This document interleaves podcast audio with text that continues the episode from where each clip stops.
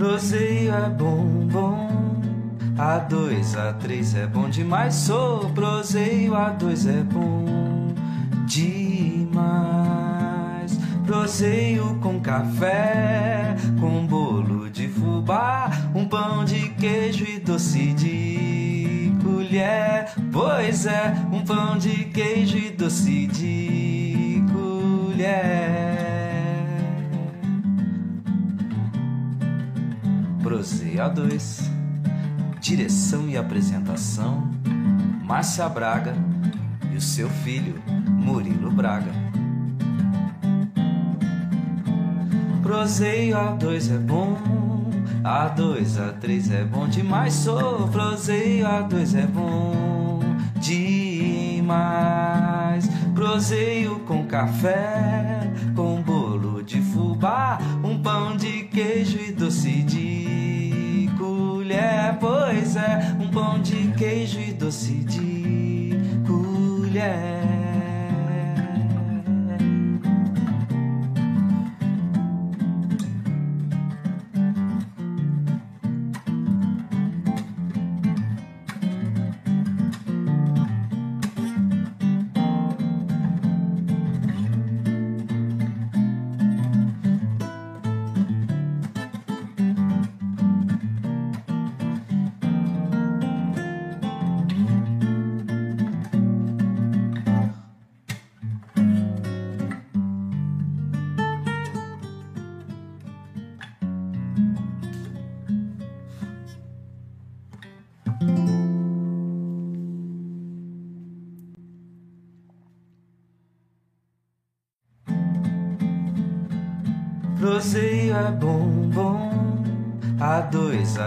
É bom demais. Sou proseio, A2 é bom demais.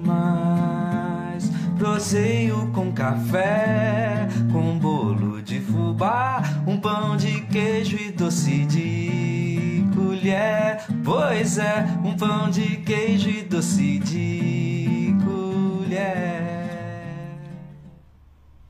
Bom dia a todos, estamos começando mais um Prozeia 2. Hoje aqui quem vos fala é Murilo Braga. Ricardo Michelize. Ricardo Michelize hoje, obrigado, Ricardo. Ricardo tá meio corroxo, cara. Eu, minha mãe me abandonou, estou abandonado nessa vida. Eu falei, putz, quem que eu vou chamar? Eu falei, ah, vou chamar o Mica, cara. Já virou oficial, né? Já virou o corroxo oficial nosso. E, e Clóvis, muito obrigado, cara, por ter vindo aí. O Clóvis, irmão, na verdade é literalmente irmão de leite meu, que ele nasceu exatamente um dia depois de mim. Inclusive tem a história que ele vai contar, que ele era pra ele chamar Murilo, não é isso? Exatamente Aí. isso.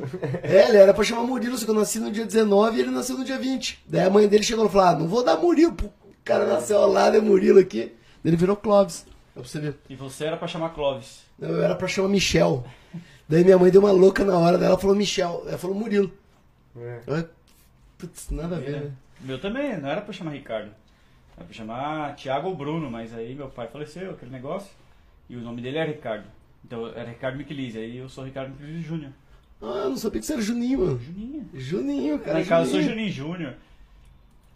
Doideira, né? Então, pessoal, já estamos falando, vamos falar sobre- um pouquinho sobre jiu-jitsu. Clóvis, tá quantos, quantos anos já tá no jiu-jitsu, Clóvis? Ah, 18 anos, 19 anos Puta, já. faz tempo pra cacete já, né? Ah, é uma história de vida já, né? É praticamente uma história de vida. Tem nego 18, é, fez, já tá dirigindo. O jiu-jitsu Clóvis já tá dirigindo. já de pegou a maior. habilitação. Já pode ser preso. É, mano, faz mais que 18. Foi, eu comecei em 2004. Ah, que você começou com o Davi, né? É, Começou com o Davi. Mas vamos começar antes a história, como todo proseio. O, o Mickey ficou preocupado, falou assim: ah, mas o que, que, eu vou que, que eu vou falar com É, o Clóvis, cara? que- que Teve meu- gente que falou: pô, mano, o Clóvis já teve banda, teve negócio. Vamos começar a história sua desde o começo lá. É, como é que começou a tua infância? Conta pra nós. Você teve a história trágica da morte do seu pai, foi criado pelo irmão, né? Como é que foi o, esse... Ah, eu, quando eu nasci, meu pai já tinha 69 anos, né? Então é, a família já era grande, né? Eu tinha irmão que tinha quase 50 anos de diferença minha. Essa caçula, caçula, né? Caçula, né? Caçula rapa no A tacho. diferença bem. É enorme, então é. E outra geração, né? Aí meu pai casou a primeira vez, teve uns filhos dele, aí faleceu a primeira esposa, Aí ele conheceu minha mãe, casou, onde que ele teve dois filhos. Meu irmão, que é dois anos de diferença de mim, e eu sou o caçula, dois anos mais novo. E aí é aquela geração, é, que a gente brincava na rua, soltava pipa. Perdi a, po- perdi a ponta do dedo no cerol e ia tocando. É, perdi a ponta do dedo, mas não queria parar a brincadeira. nadava no rio. De arrebentar o tampão do dedão também jogando bola. É. rua. Era cinco em cima de uma bicicleta só pra ir no lugar. Então era. Época raiz, né? Como diz. Raiz, é. E daí, qual, qual que foi a história pra chegar? Porque daí você foi trabalhar com o Bingão, não é isso? É. Primeira coisa que você foi fazer. Quando eu era bem novinho mesmo, uma vez eu já tinha trabalhado com o Bingão, devia ter ali. Eu com 8 anos de idade, na verdade, eu já fui patrão de mim mesmo, primeiro serviço meu. Eu vi, eu andava pra rua, vi os caras engraxando sapato, cheguei no meu pai, não, eu vou engraxar sapato também. Aí falei pra ele fazer uma caixa de engraxar pra mim, ele fez. Aí comecei a engraxar ali na porta de casa, então, pelo que eu lembro, o primeiro serviço meu já foi esse, ser patrão de mim mesmo, aí já foi.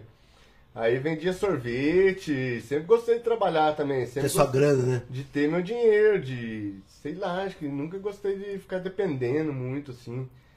Aí comecei a vender sorvete, aí comecei a fazer sorvete dentro da sorveteria dos caras, que vendia na época o Seu João, lembra do Seu João, sorveteiro? Onde que era o negocinho dele?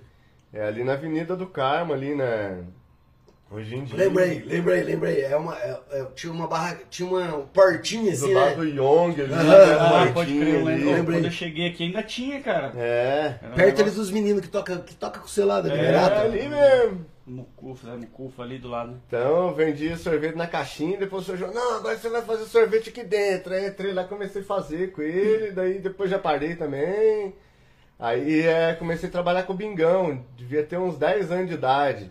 Ele tinha uma loja, uma lojinha que vendia sofá bem em frente à Mega Som e eu trabalhava onde que era o Pincha. Aí eu, moleque, 10 anos, a hora que ele foi lá ver na loja, nós brincando de esconde-esconde no sofá e a hora que achava, jogava água. Xana tinha molhado tudo a oficina dele, aí ele mandou embora.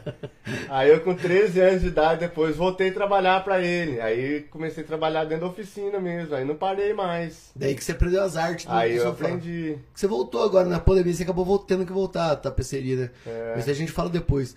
E daí, como é que chegou o jiu-jitsu, cara? Então, o jiu-jitsu veio através da tapeçaria também. A tapeçaria foi a ponte que ligou mesmo. Aí o Davi, né, que era o mestre de jiu-jitsu do Rio de Janeiro, que eu morava aqui, e todos os amigos meus faziam jiu-jitsu. E eu já vinha da época da capoeira ali, falei, ah, que jiu-jitsu, que nada, esse negócio é capoeira. E também nem ligava mais para artes marciais, não queria nem saber. E o pessoal fazendo jiu-jitsu, aí o Davi mudou a academia dele em cima da Bill Bike Pass. Aí eu fui lá e costurei o tatame dele, montei. Aí assisti umas aulas, tudo e tal, mas também não quis saber. Aí ele mudou em cima de onde que era o Yong. Sim. Aí eu fui lá e montei o tatame dele de novo.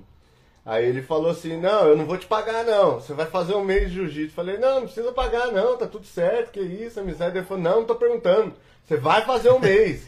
Falei, ah, tá bom, vou fazer um Cara mês. de dois então. por dois, né? O Davi É, era um cavalo. obrigado né? nessa, né? Falei, ah, vou fazer um mês. Aí eu fiz um mês ali, gostei, falei, ah, eu vou fazer um ano. Durante esse um ano eu vou fazer tudo que ele falar. Depois de um ano eu vejo se eu quero ou não. Ah, nesse ano eu já vi que transformou a vida. Falei, agora não. Virou paixão, né? É, falei, agora não paro mais. Então o primeiro professor foi lá, daí o Davi foi embora e aí? Aí ele foi embora, ali eu já tava de faixa azul, ele praticamente me graduou pra faixa azul e foi embora. Foi as últimas coisas que ele fez aqui em Cambuí. A gente, no final da academia dele, tava três alunos só.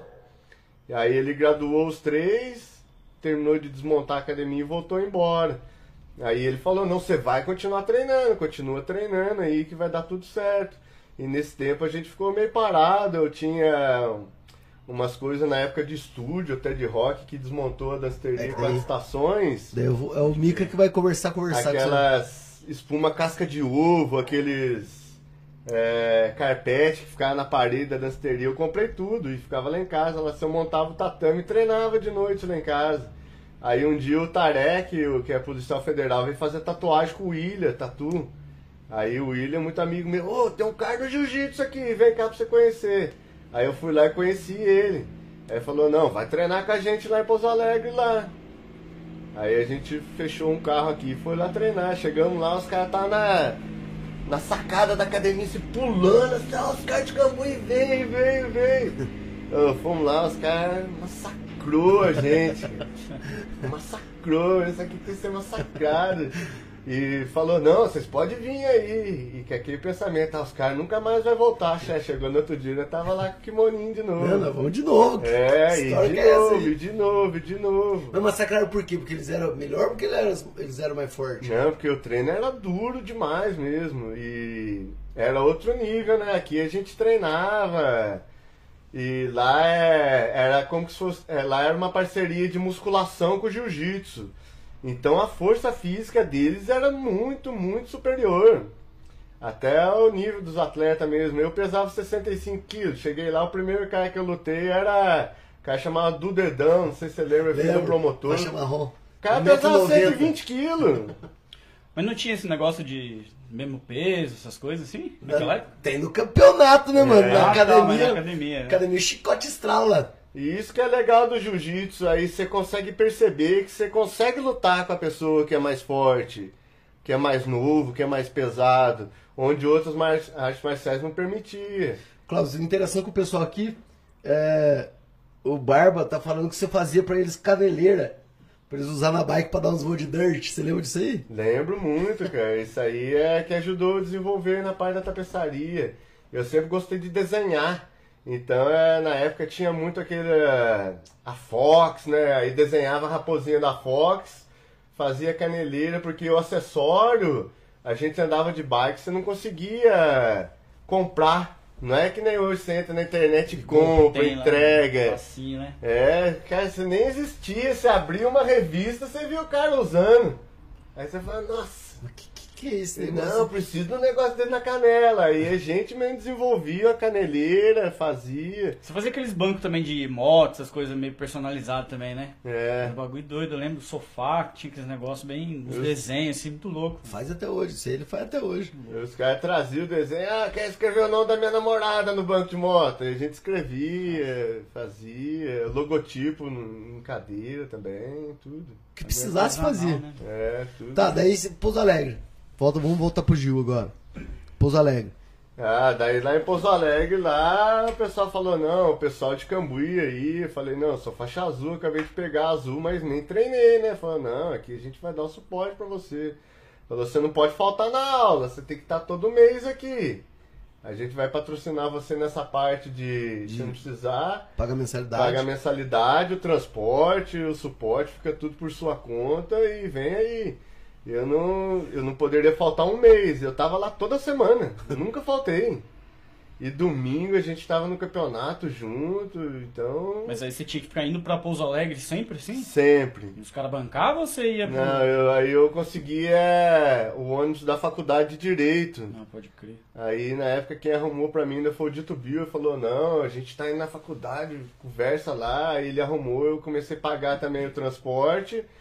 Aí eu trabalhava na tapeçaria, já era minha, já essa época, em 2004, na minha casa. Trabalhava até 5 horas, fechava, tomava banho, tomava café, 6 horas pegava um ônibus, ia pra Pouso Alegre, treinava lá até 8 e meia, esperava até 11 Busão horas até o ônibus voltar e tava aqui de novo. Ia três vezes por semana. Que rotina, né? cara? Depois o cara fala que dá sorte, né? É. é, né? Tipo, tá ligado? O trabalho ali, você não vê o, o corre do cara por trás, assim. Ó, É. aqui não, tipo, ah, deve ter chegado fácil aí, né? É. Engraçado esses bagulho. né? Ninguém. E lembro, eu lembro que na verdade quando, quando o Davi foi embora foi quando eu parei pra fazer mestrado, não foi? Foi Foi. aquela porque eu fiquei fora. Eu acabei ficando fora do jiu-jitsu. Daí a hora que eu vi o Clóvis tocou. Daí você abriu a primeira academia em Cambuí. Qual que foi eu, daí quando eu peguei a faixa roxa, o Tiagão de Lourenço, boxe chinês, falou, não, Cláudio, agora é o seguinte, você vai treinar lá na minha academia. Tem dois dias por semana que fica fechado lá, fala, a chave tá aqui, ó. Falei, "Ô, mas como é que faz? Falei, não, o pessoal que você pôr lá dentro é da confiança sua, você mantém a academia em dia e beleza. Aí comecei a treinar, os caras, ô, o Cláudio tá com jiu-jitsu aí, tá com jiu-jitsu. Aí o pessoal começou a chegar. Aí eu já era faixa roxa e a gente já tava indo em vários campeonatos. Aí o pessoal começou a chegar, a treinar. O pessoal que treinava nas antigas mesmo. Começou a voltou- voltar aos poucos, começou né? a voltar, é. Daí mudou ali pro, pro Divino, espetinho Divino. Não, daí a primeira mudança foi do lado da Ana Bueno. Foi. Ali a academia já começou a crescer, a gente foi do lado da Ana Bueno. Ali já, já era um espaço melhor. Ali foi em 2010, aí que eu fiz o primeiro campeonato meu. De Cambuí. Foi, lembro também. Falei, ah, não, vou. Aí a gente começou a ir pros campeonatos, comecei a trabalhar nos campeonatos. Falei, ah, vou fazer um aqui também. Dá pra fazer. É, e na época muita caneleira, caneleira. Falei, ah, vou fazer um cinturão. Na época, falei, ah, Tipo é, UFC, é né? muito parecido. Daí falei, ah, vamos fazer o cinturão aí. Eu lembro na época os professores até brigou comigo, ô, Cláudio, tá ficando louco, o que, que é isso? Vai pôr cinturão no, no jiu-jitsu? Falei, ô, mas a gente treina, imagina que legal ganhar um cinturão. E eu- isso aí foi a É inovação. É. né? E eu falei, não, eu vou pôr o cinturão, porque é a única coisa que eu consigo fazer, até a tapeçaria, se não. Vou, os prêmios é muito caro, não dá pra comprar, eu vou fazer cinturão. Aí fiz o campeonato valendo cinturão. Cara, o campeonato bombou, já deu 100 alunos, a galera veio, que campeonatão legal, o que, que aconteceu? Dois meses depois, os campeonatos de Minas estavam tudo valendo cinturão. Aí ficou legal, né? Não, agora pode cinturão. Ah, então beleza. Sempre tem que alguém pegar a linha de frente e fazer um bagulho diferente. É. Aí os outros já vão na, na sequência ali também, né? É. É engraçado que também, nem você falou, foi em 2010 esse negócio aí, né? É. Recente essa história, né? Que É. do jiu-jitsu aqui em Cambuí, cara. É. Se for analisar, é recente. É que parece que faz tanto tempo, né? É isso que. É, então, não. Parece que a vida tem jiu-jitsu em Cambuí. É. O jiu-jitsu mesmo foi criado quando isso? Ah, o jiu-jitsu ele tem muitas histórias, né? Tem muitas lendas. É. O jiu-jitsu de guerra mesmo foi criado há mais de mil, dois mil anos atrás. Desde que alguém deu um murro em alguém, grudou no pescoço, nasceu o jiu-jitsu, Tava né? ali já. É. Aí, Mas, tipo, pra ser, tipo, disseminado, assim, como um... No Brasil, você tá É, perguntando? no Brasil, pe- pelo menos, né? Porque jiu-jitsu não foi, tipo... É que te- tem, tem várias vertentes, saca? Que chegou aqui no Brasil. Tem, uns, tem um jiu-jitsu que chegou lá na Bahia, tem um jiu-jitsu que chegou no Rio de Janeiro com a família Grace, que ficou mais famoso. E tem o do Franco Penteado, que eu não sei a história, que chegou por lá também, que é outra vertente totalmente diferente dos malucos lá. Então, eu tô falando com total leigo mesmo. É, então, são três vertentes. A que a gente segue, porque é a do, do pessoal da família Grace. Que conta a história que o pai do- dos, dos, do- dos caras da Grace lá, ele era embaixador e ele trouxe um japonês pra cá. É, fugido da, da Segunda Guerra Mundial, um negócio assim. E o japonês falou pra ele assim, ó, não tem dinheiro pra te pagar o favor que você tá me fazendo. Eu vou ensinar teus filhos um- uma arte que eu tenho. Que eu sou faixa preta de, de jiu-jitsu. E daí ensinou pros caras da família Grace, e daí a gente tinha um Hélio Grace, que ele era fraquinho, cara. Ele era fraquinho, eh, os irmãos dele tudo cavalo. E ele teve que adaptar o jiu-jitsu que ele aprendia pra conseguir lutar com os irmãos. Foi aí que nasceu o jiu-jitsu brasileiro, que é o jiu-jitsu que a gente faz, que é a malemolência do brasileiro no esporte japonês, entendeu? Essa é a história que a gente segue. Mas daí tinha que chamar outros caras das outras vertentes pra conversar, que daí eu nem sei qual, qual que é isso, como é que chegou lá no Franco Penteado, eu nunca perguntei pra ninguém.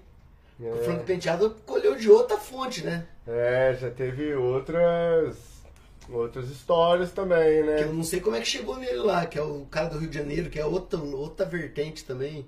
O mais famoso é o da família Grace, É isso que eu já do Brasil. falar. O mais famoso é a família Grace por causa do que eles fizeram, né? Os caras meteram o É, cara com os malucos. história, né? Meteram o cara com os malucos, cara. Pegavam, tipo, corpinho, eu com o Clóvis, que não é atleta, e metia, cara, não, nós vamos desafiar qualquer um aí. É, foi onde que o Hélio falou que o jiu-jitsu dele seria o melhor do mundo. Aí ele, com os filhos dele, o Horton desenhava as arenas, né? Falando, não, vamos criar um campeonato.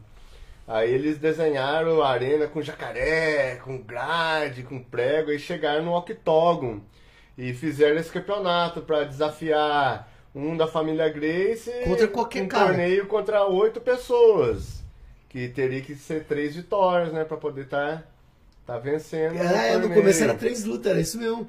Aí eles iam colocar o Horror, mas o Horror pesava mais de 100 quilos. Falei, ah, se colocar o cara, vai falar que ele ganhou na força, porque o cara é muito forte. Aí pega o mais fraquinho, aí pegou o Leo Royce, que era mais levezinho, Mais levezinho. na época, e fizeram o primeiro UFC, né? E o cara ganhou todo mundo, Ganhou entendeu? todo Então, mundo. então eles têm o mérito. Hoje ficou jiu-jitsu como se fosse da família Grace, porque os caras botaram a cara. Os caras botaram a cara mesmo, tipo, ah, sou lutador de boxe, não, cai pra dentro. Sabe assim, É. um negócio totalmente. Que eu não consigo nem imaginar um negócio desse, cara. Imagina botar a cara com outros caras de outras artes pra tomar porrada pra provar que, o seu, que a tua arte é melhor. É um negócio extraordinário. Mas daí, Daí veio a faixa marrom, que eu lembro, daí veio a preta. Co- Como que foi o lance de quando se tornou professor? Porque daí é um, é um marco na vida da gente, né? É, Você não é aluno mais, você não tem direito de errar mais. Ah, eu acho que errar todo mundo tem direito, né? Porque todo mundo é ser humano, mas a cobrança é muito grande. A partir do momento que você entra dentro do tatame ali, é o compromisso que você tem, a comunicação com os pais, com os alunos, com os atletas, cria uma expectativa muito grande, né? Então é é aonde que você vê na sua vida também, o que que você quer da sua vida. E isso aí eu já enxerguei também, quando eu já estava chegando na faixa marrom, falei, não, eu vou mudar minha vida, até a tapeçaria que eu tinha eu fechei, parei, falei, vou viver só do jiu-jitsu. Então é aí que eu comecei a estudar, a fazer curso de jiu-jitsu, e Agora você é levar mais árbitro, né? a sério, sou árbitro também. Passando a prova agora de arbitragem, né? Da hora. cara. É, então sempre a gente tá fazendo esses cursos de arbitragem e, e carteirinha registrada. Hoje sou eu mesmo que assino a minha própria carteirinha nacional e internacional. Da hora isso também. É uma coisa que é difícil, meu, e eu assino pros alunos meus, então sempre eu falei, ah, vamos levar pro lado mais profissional possível. Tanto que as academias, muitas é, aqui de hoje em dia, ainda nem conseguiram chegar Nem nessa- conseguiram. Grande ca- academia de Pouso Alegre. O cara tem que buscar professor lá, não sei É. aonde, pra conseguir filiar os alunos. E o Clóvis consegue filiar sozinho aqui. Hoje em dia eu falei, não, vamos no caminho que nós vamos fazer as provas. Ah, mas é difícil fazer a prova, mas é difícil mesmo, mano. Vamos que fazer. Se fosse É. fácil, não seria prova, né? É. Não tinha que prova, provar nada, né? É, É. pronto. Dá, dá filiação pro cara. E daí você montou a tua hoje, daí a história do campeonato quando começou a profissionalizar o negócio. É. Como é que foi? Ah, daí eu, eu lutando muito campeonato, né? Eu falei, ah, não, eu quero. A gente procura tentar oferecer aquilo que a gente gostaria de receber. Então eu falei, ah, meu, a gente vai lutar um campeonato. Chegar lá, uma medalha pequena. Falei, ah, vou fazer uma medalha maior. Às vezes você vai no campeonato, eu sempre fui muito leve, lutava até 70 quilos. Aí tentava ganhar um cinturão, aí os caras colocavam um cinturão é peso livre. Você pode lutar um cara de 70 com de 150 quilos, com de 100. Você nunca vai ganhar. A luta, o que faz o jiu-jitsu ter muito aluno é a proporção de oferecer uma luta mais justa. Você fala no campeonato, né? É, que é no peso, na idade, no sexo e na faixa. Então a filtração de atleta é muito grande. É que nem aquela história de criança, ah, se o cara for do meu tamanho, da minha idade, eu aguento. Então jiu-jitsu é mais ou menos assim. Você vai no campeonato, você vai lutar com o cara do seu peso e da sua graduação de faixa. Então dá uma proporção legal. Aí eu comecei a fazer o absoluto também dividido por peso. Um cinturão até 76 quilos, que só quem tivesse até 76 quilos, por exemplo, na branca ia concorrer. Outro só na azul, outro só na roxa. Então começou a ter um foco de atleta legal também. E o outro acima de 76 quilos. E Quando eu... você dividiu o absoluto, você fala, né? É, aí eu A fiz... gente falava absolutinho, não é isso? É, absoluto por peso, né? E a gente também, cara, nunca teve essa. Jiu-jitsu pra mim é um negócio meio sem porteira. Não tem essa. Ah, essa. É, Cara, eu venho da geração que o respeito com o professor é o maior possível. O respeito com a academia, a honra, você carregar o pet da sua equipe ali é, é honrar mesmo a sua equipe. E a comunicação, você comunicar bem ali com essa academia. Época de campeonato, a gente treinava em todas as academias que tinha aqui. Todas. Pra chamar a galera, né? É, chamava. Chegava lá, é, esse último campeonato mesmo, fomos treinar lá em Pouso Alegre, chegamos lá na academia lá e 40 caras pra treinar com nós, uma alegria do mundo. E você treina e conversa com o pessoal e naquela humildade. Só que na hora do treino é treino duríssimo. Aí o pessoal vem e treina em Cambuí, a gente vai, treina em extrema, e treina em Cambuí de novo, e treina em Pouso Alegre. Então a gente vai em todas as academias. Então é você fazer esse vínculo verdadeiro mesmo. É que nem você visitar uma pessoa e a pessoa visitar você na sua casa. Entendeu? E tem gente que não paga nem a visita. Eu vou visitar você, você não visita eu. Você, ah, o cara nunca vai visitar eu. Aqui não, aqui a gente visita todo mundo. E o pessoal vem pra cá, a gente trata bem o pessoal. Então isso Como é que é a questão, crescer. tipo assim. Desculpa interromper aqui. questão de, tipo assim, a- o apoio que você tem da, da comunidade, tipo assim, de, de patrocínio principalmente, né? Porque às vezes, muitas vezes, na verdade, os campeonatos é fora daqui e aí sempre tá precisando, né? Vocês Uhum. têm bastante apoio aqui em Cambuí? A gente. Eu, na verdade, o ponto de vista meu, eu sempre procurei ser, ser meio independente. Contar com o mínimo apoio possível mesmo. Acho que o ser humano ele tem que ser digno daquilo que ele quer fazer. Porque se eu ficar naquela. Ah, ninguém vai patrocinar eu, eu não vou lutar não. Não vai lutar mesmo. Agora fala, eu vou lutar lá em Alegre, o que, que eu vou fazer? Ah, eu vou de ônibus. Ah, não tem ônibus, vou lá na faculdade de Direito. Ô, tem um ônibus aí? Tem, pode ir, pode. Então eu acho que a pessoa vai vencer aquele que ele quiser vencer mesmo. É muito fácil demais pôr a culpa nos outros. Ah, mano, ô, eu não fui lutar porque você não levou eu no seu carro. Pô, o cara quer lutar, ele tem que ir. Tem que se virar, Tem ué. que se virar, é. É. Não, mas eu digo É. na questão, tipo. Ele quer saber se a sociedade empresas, por apoia. exemplo, tem, se vocês têm apoio mesmo da empre- de empresas aqui, de Ele fala a receptividade dos pessoas, patrocinadores. tá ligado? Que, que Ah. apoiam o, o jiu-jitsu ou qualquer outra arte de, de, de luta, assim, aqui em Cambuí. Ah, o que eu posso falar, eu sou uma pessoa que, igual eu te falei, eu venho do comércio e do contato com as pessoas de Cambuí a vida inteira. O comércio, as pessoas de Cambuí são maravilhosas. Não existe nada igual. Você pode rodar em qualquer lugar aí você bate na empresa e o cara tira e te dá. O, o comércio aqui, as pessoas, família, a pessoa ouve a sua história, ajuda demais. Mas é. E é muito pesado para eles. E você chegar e querer colocar essa conta também pro comércio é difícil. Eu acredito que a pessoa que quer lutar fora, assim, eu acho que a pessoa tem que trabalhar mesmo, pegar o dinheiro e ir lá e lutar. Entendeu? Não tem o que fazer, a gente tem que ser. Até pra você dar valor mesmo, igual eu falo assim.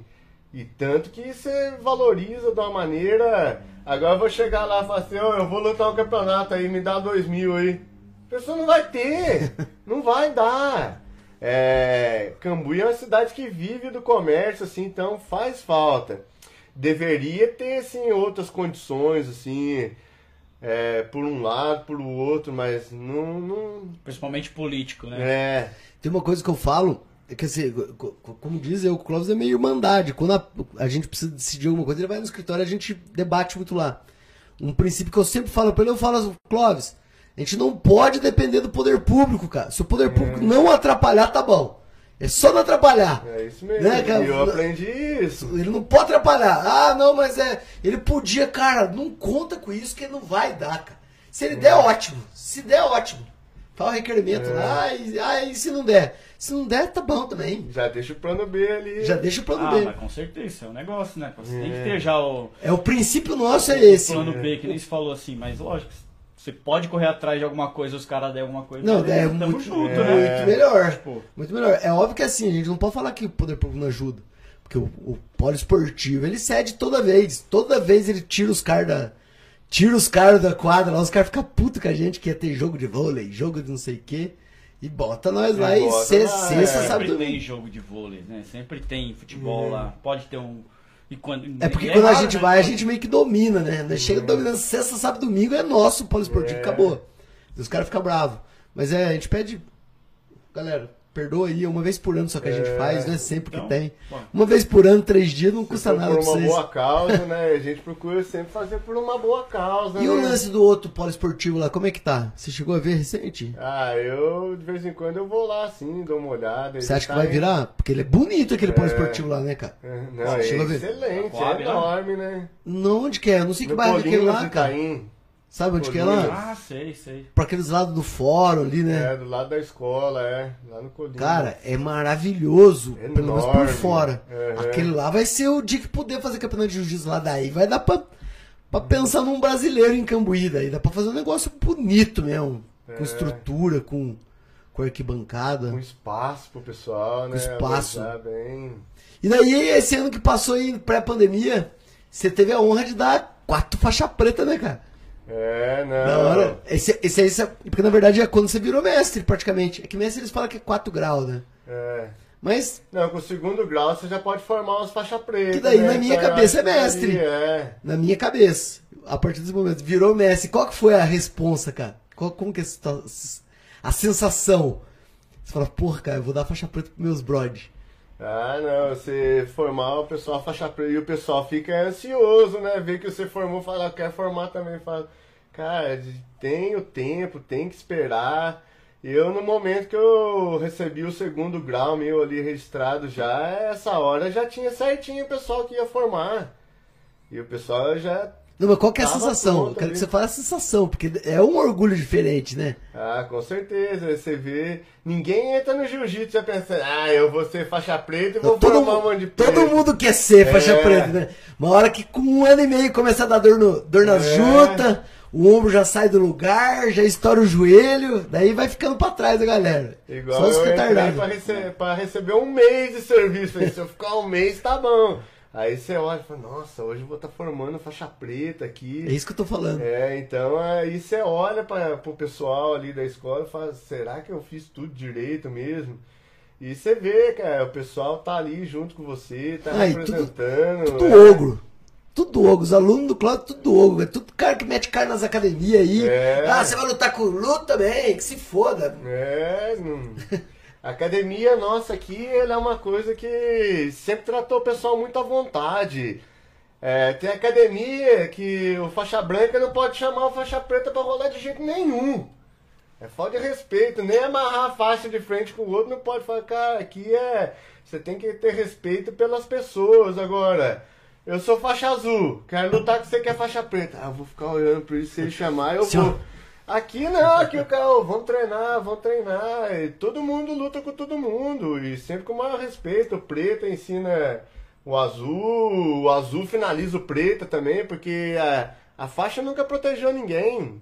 E aí você, o faixa azul finaliza o faixa preta. Eu finalizei o faixa preta. Aí o faixa preta finaliza o azul. Ah, perdi preto porque ele é faixa preta, né? então é mais ou menos assim, mas é a satisfação de você saber que tá no caminho certo, que você conseguiu se manter nessa linha. Essa que é a satisfação que você sobreviveu a todas as dores, as cobranças, a vida que você teve que mudar do lado de fora. Porque você Renúncia, tem que né? É, Renúncia de dinheiro. é.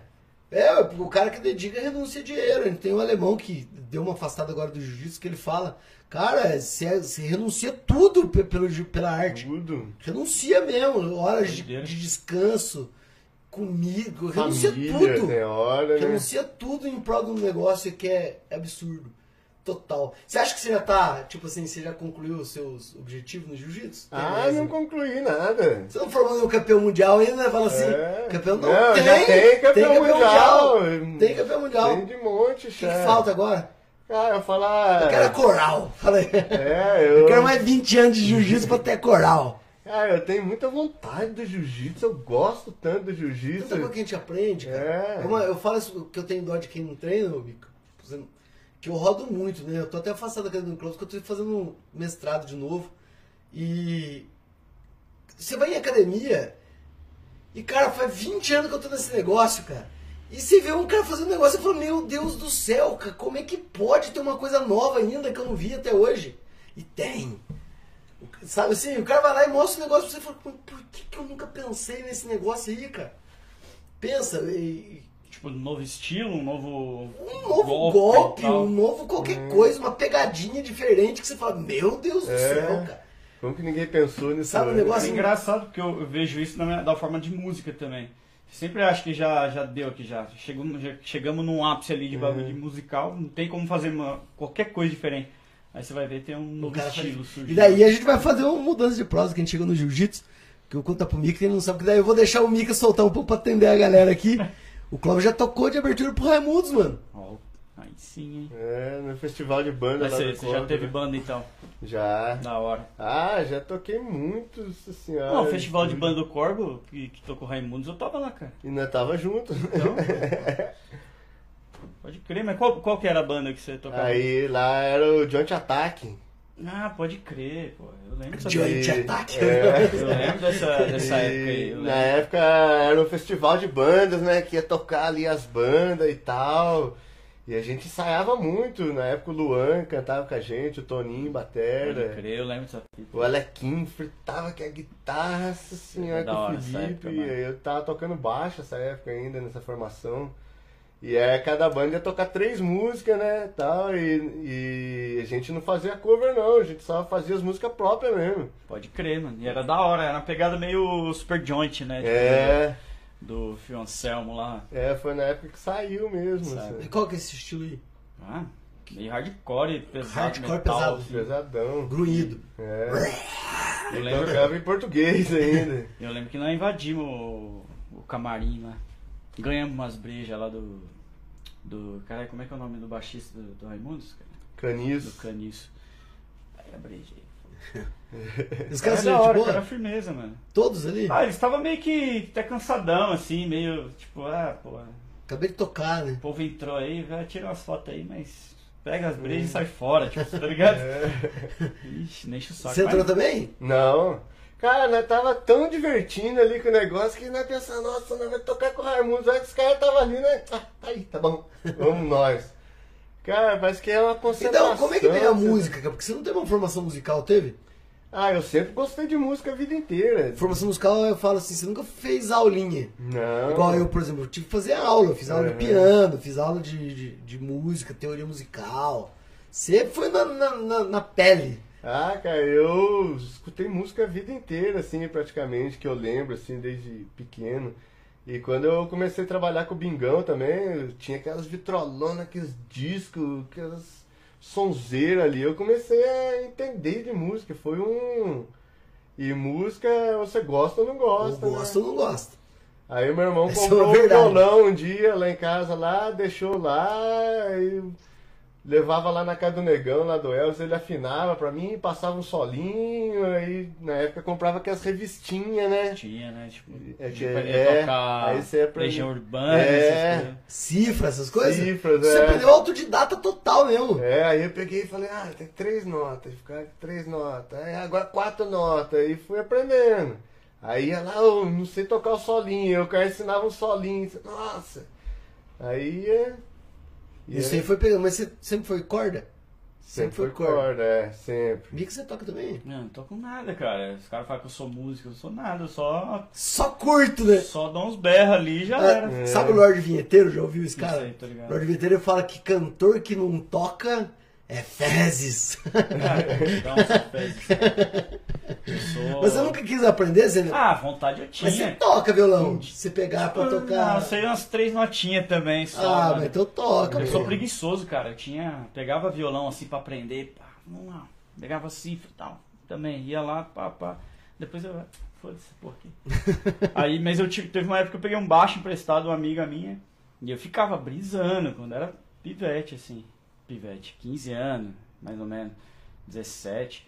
Aí eu pegava ali e eu falei, mano, quero tocar baixo. Eu gostava do baixão, assim, tá Que é ligado? muito louco baixo. né? Baixo Mas, é mano, eu nunca, eu nunca desenvolvi assim. Eu, eu sempre desencanava, tipo. Porque nem eu falo, eu sou o cara que eu sempre começo as coisas, mas não termino, cara. E e eu sempre assim Você não nem arranha o violão pra tocar sozinho? Bem arranhado mesmo. Daquelas arranhadas.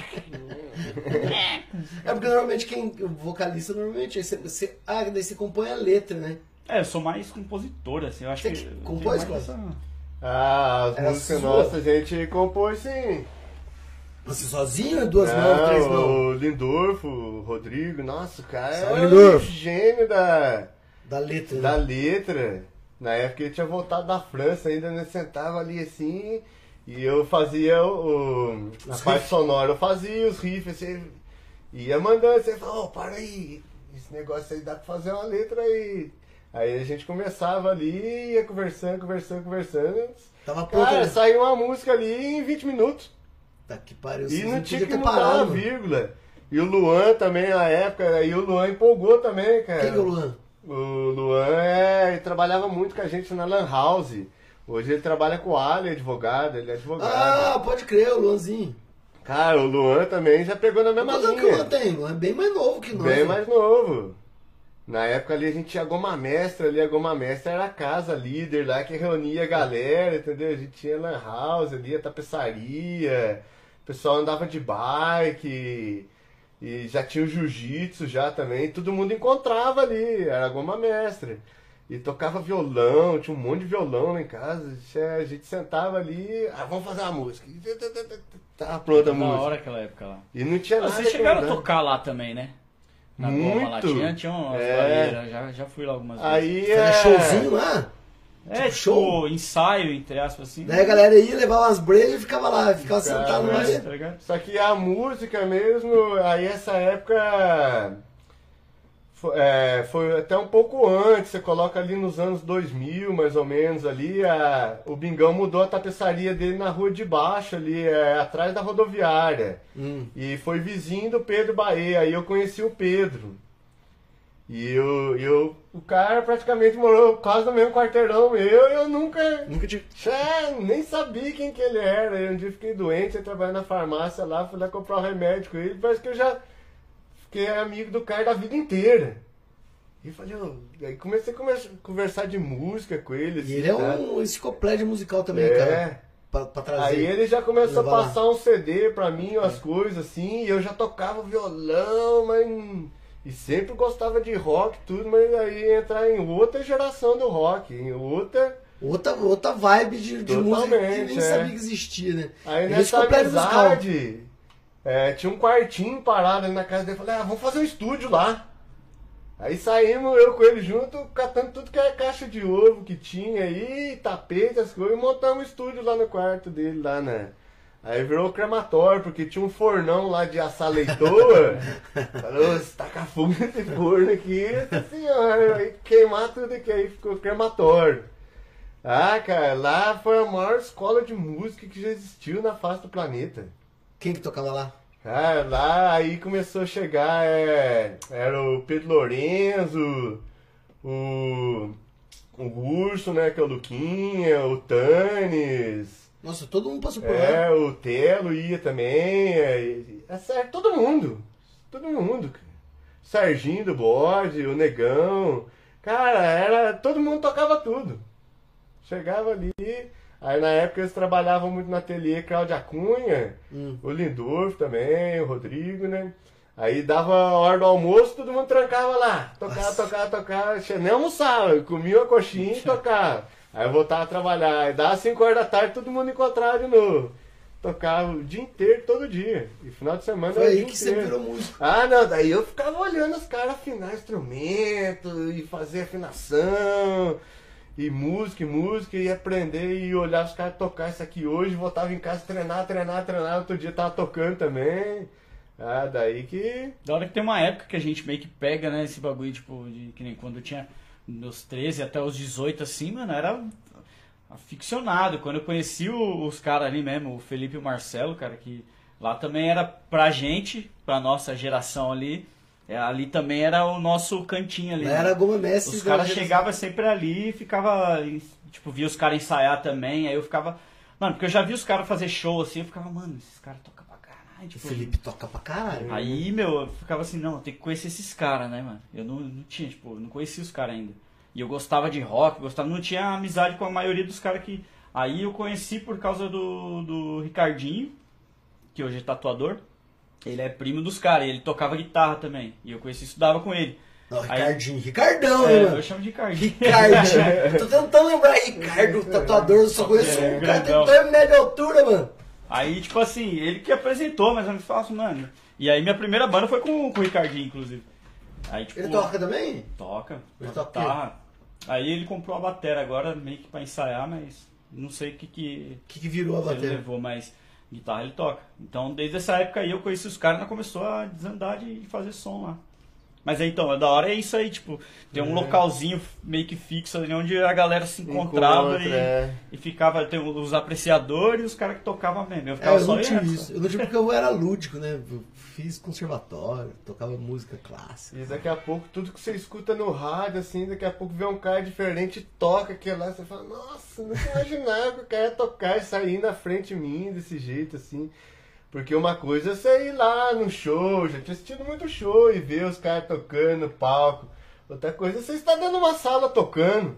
E você vê o cara tocando ali É, o cara que é amigo seu tocando aquele negócio e fala assim, nossa, não é possível, o cara faz, eu vou ter que fazer também. então dá essa sensação de você estar mais próximo, né? De conseguir fazer. E você nunca pode se pôr inferior também, né? Você fala assim, não, eu vou aprender. Ah, não vou aprender o solinho, tem problema, aprenda a base. E você Faz nunca o gostou de rap também? né? Você- Gostei, sempre gostei de rap. Mas você não muito. tocava, você não cantava rap. Eu não lembro, Ah, pelo menos. é. Eu nunca escutei numa sala você escutando rap. Era Muito, só rap. Muito Eu só entrava, mesmo. todo lugar que eu ia que você tava, você tava escutando rock. É. Rap nunca. Cara, eu conheço muito de rap demais, cara. Eu uso espaço rap, eu escu- aí na época eu comecei a trabalhar muito à noite, escutava espaço rap. Isso assim, ah, demais, demais mesmo. O rap teve uma época muito, muito forte demais Na sua minha vida? Demais. Eu sempre gostei de música boa, que eu falo, na minha opinião, assim. Cara, eu escuto sertanejo, rock, rap. Se for bom, eu escuto. É tipo isso aí, bom, ensinamento. É, tudo. Tudo. E o que, que você fala dessas novas músicas que tá vindo, cara? Essa nova geração de música. Ah, cara, Tá difícil, né? É, é al- alguma coisa pouco que consegue garimpar, assim, que chega, assim. Tem mu- muita banda boa saindo, assim, acontecendo, mas não é que nem os clássicos, né? que era Eu é. escutei, eu comecei a escutar uma. uma Por que, que eu tô perguntando isso pra você? Que eu tava, comecei a escutar uma artista, eu converso muito com o Arthur, sabe o Arthur? O Arthur. O Arthur que era o narrador do. Sei. do- ele faz academia no mesmo horário que eu. Aham. E eu falei, cara, eu tô escutando uma mulher, cara, que é da hora. Ele falou assim, ô, o Clóvis, escuta essa mulher, Céu. Sim. Céu. É uma nova de um Cantora, cenário que eu é. escutei o som dela, escuto, conheci É. recente. É. porra, tem salvação música no Brasil ainda. Tem. Fez um som da hora da mulher. Mas, cara, eu acho que, por exemplo, entrando nesse mérito aí de, tipo, de bandas novas surgindo, e a gente se apega muito ao passado, tá ligado? É. E até com bandas que a gente é fã, assim, pra caramba. Você gostava de um disco no ano passado e aí estão lançando um disco novo, um, um som mais atualizado, às vezes até meio que parecido com o antigo, e você fica meio, puta, mas não sei, Não tá cara. bom igual, né? É, tipo porque, aí. é porque no, no passado você já se apegou tanto, é o som que naquela época fazia a sua cabeça, hoje em dia talvez não faça mais, tá ligado? Então você meio que. Você ainda gosta da banda, beleza, mas aí você tem até aquele negócio de ficar falando, mano, putz, mas antigamente era melhor. É, mas às vezes era melhor pra compara, você, porque né? se tem fã novo que acaba escutando a música nova, É. tipo, a pessoa, ah, conheci, conheci essa banda aqui, mano, por essa música. Aí você. Putz, você Que gostou? bosta de música, né? caramba. E às vezes pra você, nossa, mó ruim. Mas aí, o- aí você fica, não, escuta essa aqui, ó, antigas, cara. Não, da hora também as antigas, O mas que, que você tá não? escutando agora? Agora tem Ah. virou pai, né? Agora tá escutando galinha pitadinha. Não, lá em casa é só isso aí agora, só galinha pitadinha. Mas quando você tá trampando, o que, que é? Que, qual que é o som Ah, novo? hoje em dia, Novo. ah, você põe uma Manesquinha, as bandas que tá surgindo aí também, né? Eu gosto de muita coisa nacional também. Eu tô. Agora eu tô ouvindo rádio. Eu ponho na 89 Rock lá e Ah, na Kiss na internet, FM, né? é. Então é, ali vai rolando o dia inteiro, informação, bate-papo também. Tem uma rádio muito da hora que, que eu escuto que chama London Rock. Que você, já que tá pela internet. E eu gosto muito do rock britânico. Eu gosto muito do rock, não sei porquê. Minha, sempre me afeiçoei mais do que o americano. E lá tem bastante lançamento, cara. Tem umas bandinhas que tá aparecendo lá que tem uma que eu descobri agora que chama Home Free. Que é interessante, eu acho que vocês vão gostar. Nunca ouvi, Mas mas- é bem leve. É sonzinho Ah, eu gosto, cara, eu gosto. Tiozão, que a fase não é tão agora, 40 É. anos. Já não quero tanta barulheira na cabeça, eu quero mais um sonzinho mais, mais tranquilão, assim, chama Home Free. Lançamento esse ano, bem legal o som dos caras. Eu vou anotar, porque depois eu vou procurar. Depois você entra ali no Prozei e anota. Home Free.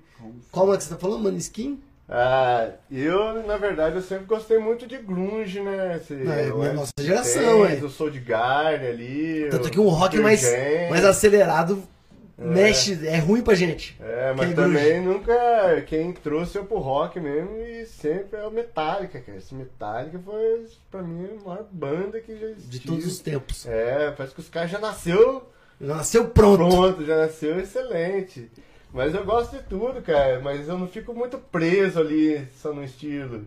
É, tanto vai- é que você escuta céu, ué. É. Rock nacional, total MPB É. repaginado, vai, a céu. É Hoje hora, chama né? isso. Um som bem da hora, céu. É, e é legal você ouvir as histórias, né, das bandas, assim, é, saber o lado psicológico também, que às vezes acontece, por exemplo, no YouTube lá, quando o cara compôs o Sunday Blood Sunday, né, ele, o cara quase foi morto por uma bomba, ele parou pra comprar um disco e os amigos dele foram seguindo, entendeu? Não ele, sabia disso não. É, ele parou ali na loja de disco ali na época e tal. E essa bomba explodiu. Muita gente ali morreu e o cara ele chegou até a ser afetado por isso. Então, por conta disso, ele Criou a música. so- sobreviveu e criou essa música, que foi um hino da banda também, né? Que legal, cara. Sabia disso. É, então, aí você dá uma pesquisada a fundo pra você ver. Então, é... Uma galera falando que você é humilde pra cacete, que é fã teu, Clóvis. Saulão, o Barba. É, uma galera aqui, um monte de gente postando kimoninho, Igor e assim por diante. Galera, quem quiser fazer perguntas pro Clóvis. E aproveitando, inscreva-se no nosso canal, curta. Agora nós temos também o Cidadão Podcast com, com, com o Mica, Ricardo Micalese. Michelese. É o Mica. Inscreve lá, tá bem legal o canal e vamos seguir. Qual que é o novo plano do Jiu-Jitsu agora? Qual que é, você acha que. Que a gente começou até divisão, né?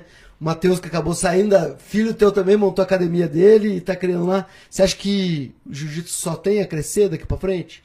Ah, o jiu-jitsu ele sempre teve muito a crescer, né? Então é. Você vê cidade que não tinha jiu-jitsu, começa a ter um, dois, três, quatro jiu-jitsu. formou faixa preta e bom repouso. É.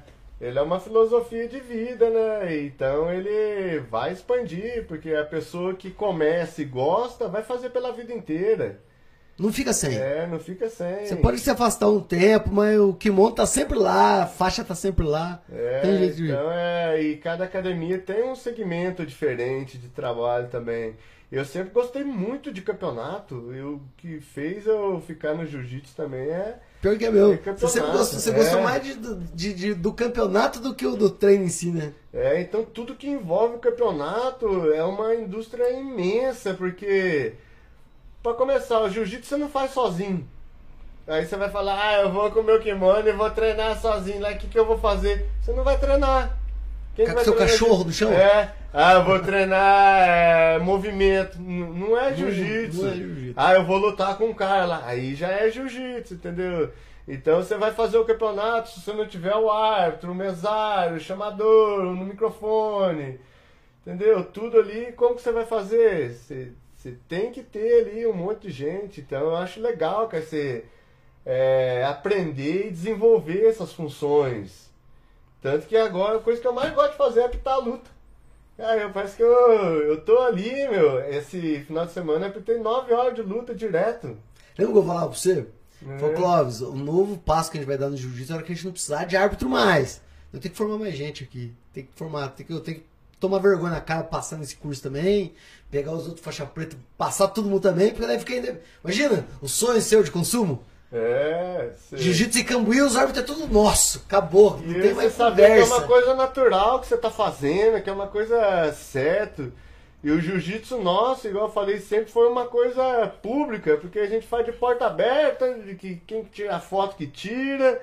Você vai fazer um negócio lá no campeonato. Ah, vou fazer um campeonato aí para fazer não sei quem ganhar. Pra fazer não sei quem. Cara, tem é, 500 pessoas assistindo você. É câmera, filmagem de Eu gosto- última geração. Eu gosto que muito do Clóvis que, que não, tem, não tem tempo ruim, ô, Mica. Deixei o cara reclamando, ah, Clóvis, o árbitro fez não sei o que, que, que fica bom pra você? Vou devolver o dinheiro pra você, tá? Dá o dinheiro da tua inscrição, não reclama mais não. Tá feliz pra você? Então tá bom, ano que vem você, você tenta de novo, cara. Aí eu preciso devolver o dinheiro pra você é, também. e hoje a gente fala o campeonato, você coloca ali a área de.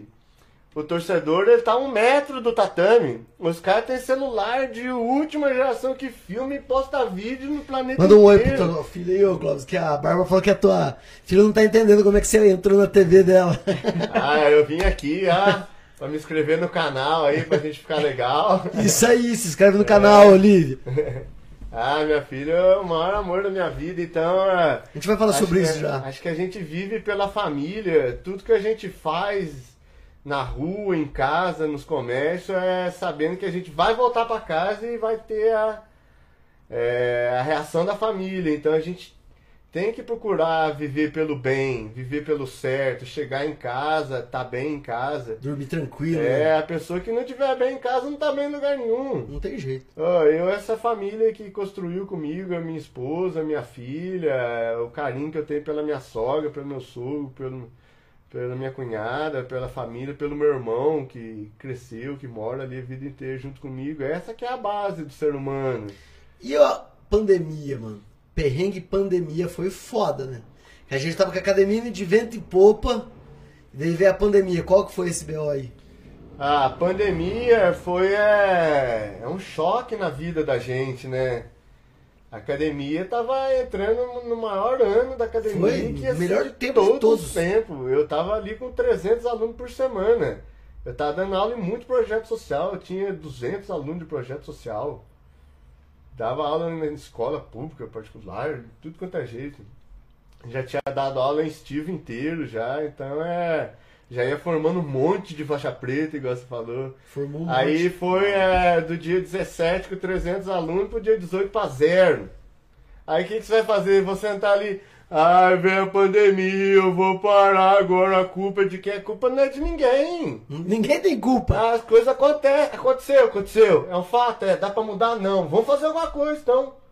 Foi daí que renasceu a, ta- a tape. Aí falei, então tem uma garagem lá em casa, lá limpamos lá, falei, vou fazer a tapeçaria, vai precisar do que? Vai precisar de máscara, vamos aprender a costurar a máscara.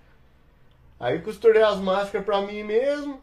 A galera gostou? É, ah não, vende pra mim, vende pra mim, venda, que cor que você quer tal. Comecei a vender máscara pros outros. Depois de um mês mais, ninguém comprava máscara mais, todo mundo já tinha. E eu gosto de fazer as coisas pra durar. As primeiras máscaras que eu fiz tá lá em casa até hoje. Ah, que bosta. Tem... É, cara tá um negócio tão bem feito que É. ferra o negócio. É. Então. aí- Mas como é que ficou o jiu-jitsu nessa época? O jiu-jitsu morreu.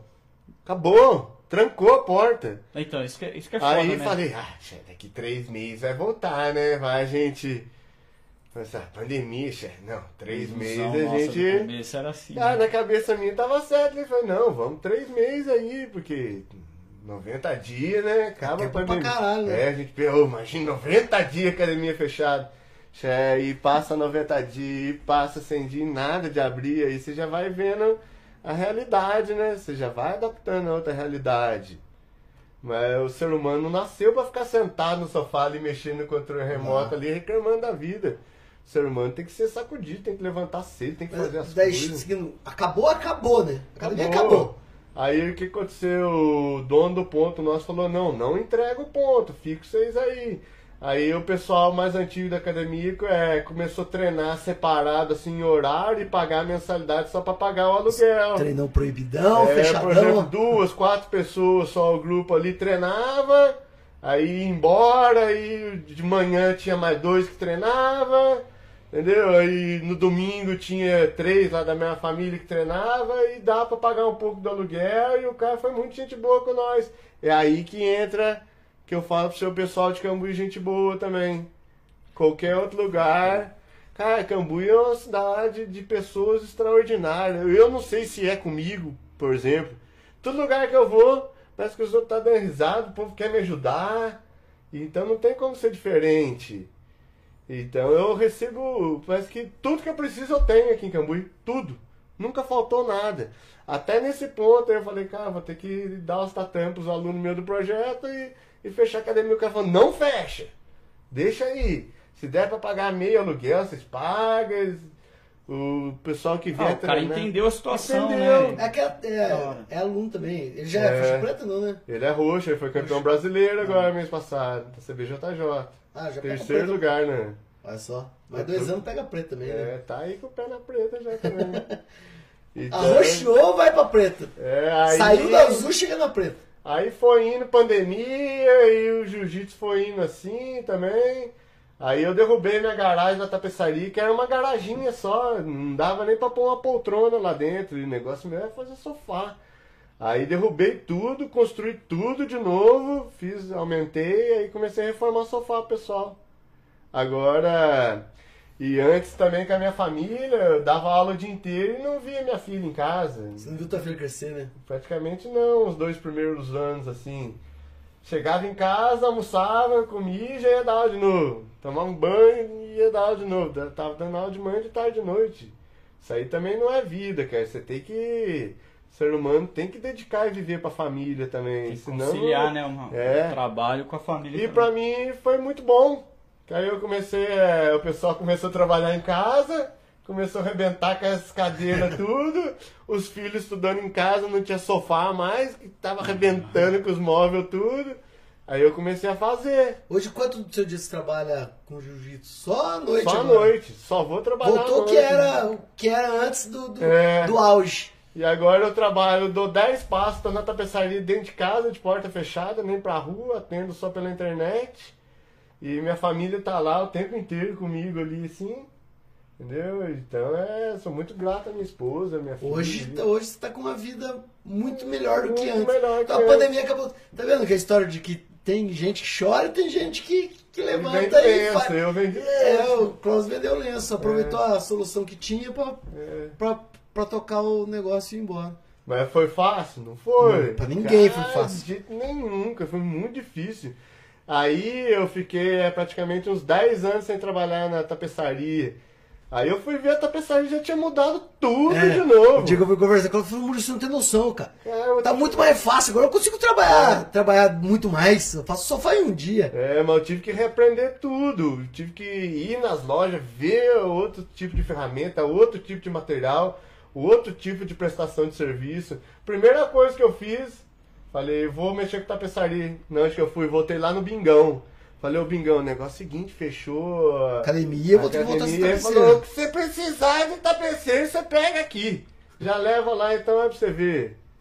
O cara, ele sempre foi meu pai, assim, o Bingão, o cara tratou eu que nem filho mesmo, porque eu comecei a trabalhar com ele. Você era moleque, já não tinha pai, né? É, eu comecei, eu tinha 13 anos, aí com de 14 para 15 anos morreu meus pais. Aí eu fiquei ali 12 anos trabalhando, porque o cara me ensinou tudo. Então ele fala, não, esse aqui é o filho meu que eu adotei. É, praticamente ensinou você a É. ser gente, né? Que É. fez você virar gente. E ele, cara, me ensinou tudo mesmo, os valores, trabalhar e entrar na casa da pessoa. E, Como entrar, é, né? Sempre entrar e sair pela porta da frente na vida de quem for, entendeu? Então esses valores aí, ixi, é, nunca. E é uma coisa também que eu vi ele começando no esporte, começando a, a primeira corrida que ele foi correr de mountain bike. E hoje em dia você vai lá na casa dele, não tem nem onde pôr troféu mais. O cara é o maior atleta que já existiu fase do mesmo. mountain bike. Eu podia trazer o Bingão aqui, né, Bingão? Tem tudo a ver trazer aqui no Prosei. Ah, cara, eu falo pra você, ele é um cara que tem história ali, conteúdo que. Então eu fui vendo a vontade dele de trabalhar, de viver pelo esporte, de fazer mais. Então é. Essa que é a simplicidade da vida mesmo, você fazer o que você gosta ali, viver bem. Não E tem outra. Não tem outro remédio. Já estamos passando aí daí, Cláudio. Já pa- Uma hora já foi, cara. Uma hora de programa já foi. Foi que ia ser fácil. 15 minutos. É. É. Eu vou pra parte que todo mundo que eu venho aqui, eu boto contra a parede, saca? Ai, ai, ai, já tô prensado aqui. E é aquelas perguntas lá que, que, que, que responde aquilo que tiver no teu coração. É que não tem como você escapar daí. É. Ah, Apesar de esse, você ser do Esse cantinho, né? esse cantinho aí é, é cruel. os caras fazem só esquivar o quadril. Pra onde, né? É, pra onde, né? O que, que seria uma vida realizada pra você, cara? Cara, vida realizada é você andar na rua e entrar onde for, entendeu? E saber que você tá fazendo certo. Não é aquele negócio, ah, ali eu não posso entrar porque um dia eu fiz isso pra aquele cara. Então é viver simples. Não acumular mais coisa que você precisa na sua vida. Só história. Só história. Só história. Qual o momento mais triste da sua vida até hoje?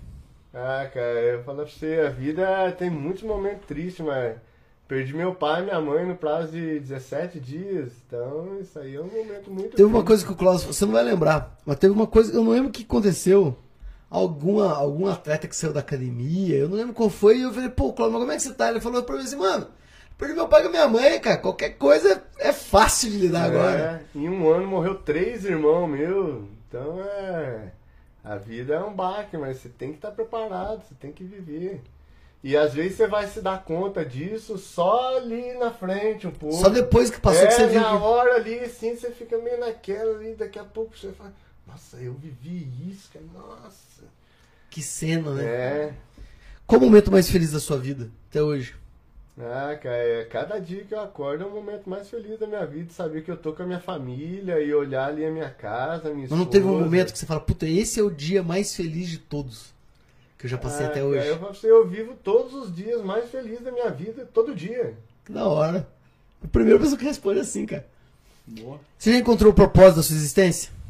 Ah, o propósito da minha existência é esticar a mão pra quem precisar. Não existe outro propósito na vida.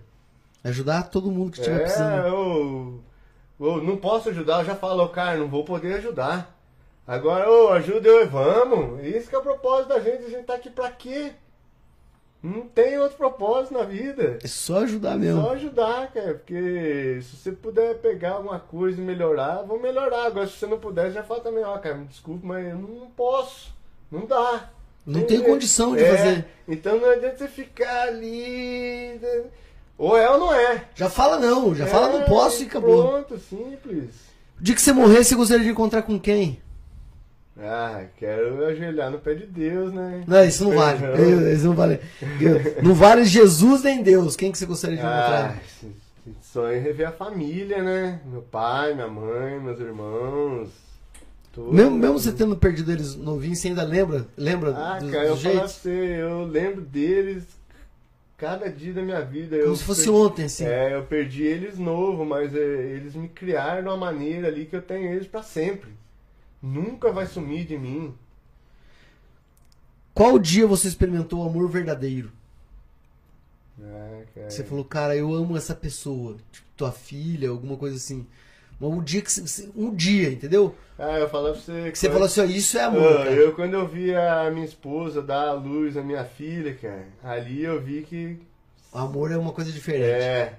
Ô, você vê a, a sua esposa ali abrindo a barriga dela e você acha, ah, você vai ser, vai ser um nenenzinho ali. E corta a barriga, e corta a barriga, e corta a barriga, e corta aquele monte. Cara, ela surgiu muito difícil demais. E você tava ali Não, eu tava ali. de olho. É, e eu cheguei ali e falei, ah, vai lá Vai ser de também, boa, né? velho. Já vi de tudo. Ô, daqui a pouco eu encostei na parede ali, cara. E saía neném, saía neném, saía, saía. Parecia que demorou uns três anos pra sair. E aí o neném na mão. Você fala que o amor verdadeiro é a mãe ceder o corpo desse jeito, é isso que você É. quer dizer? Entendi. É. Cara, se existe um amor maior do que uma mãe ali pra uma filha, pra família, não tem, cara. E, e o, a gente, meu, você tem que apoiar e estar junto ali, e aceitar, e amar, e abraçar. E tudo que precisar, você tem que estar disposto a fazer, Pede- porque... Vo- Volta a história que foi legal. É, a história do, do CV. O, o su, você chegou a ter meio que passar mal assim? Tipo, Cara, Meu Deus do céu, Eu, cara. eu grudei na parede ali, assim, céu, eu pensei assim, cara...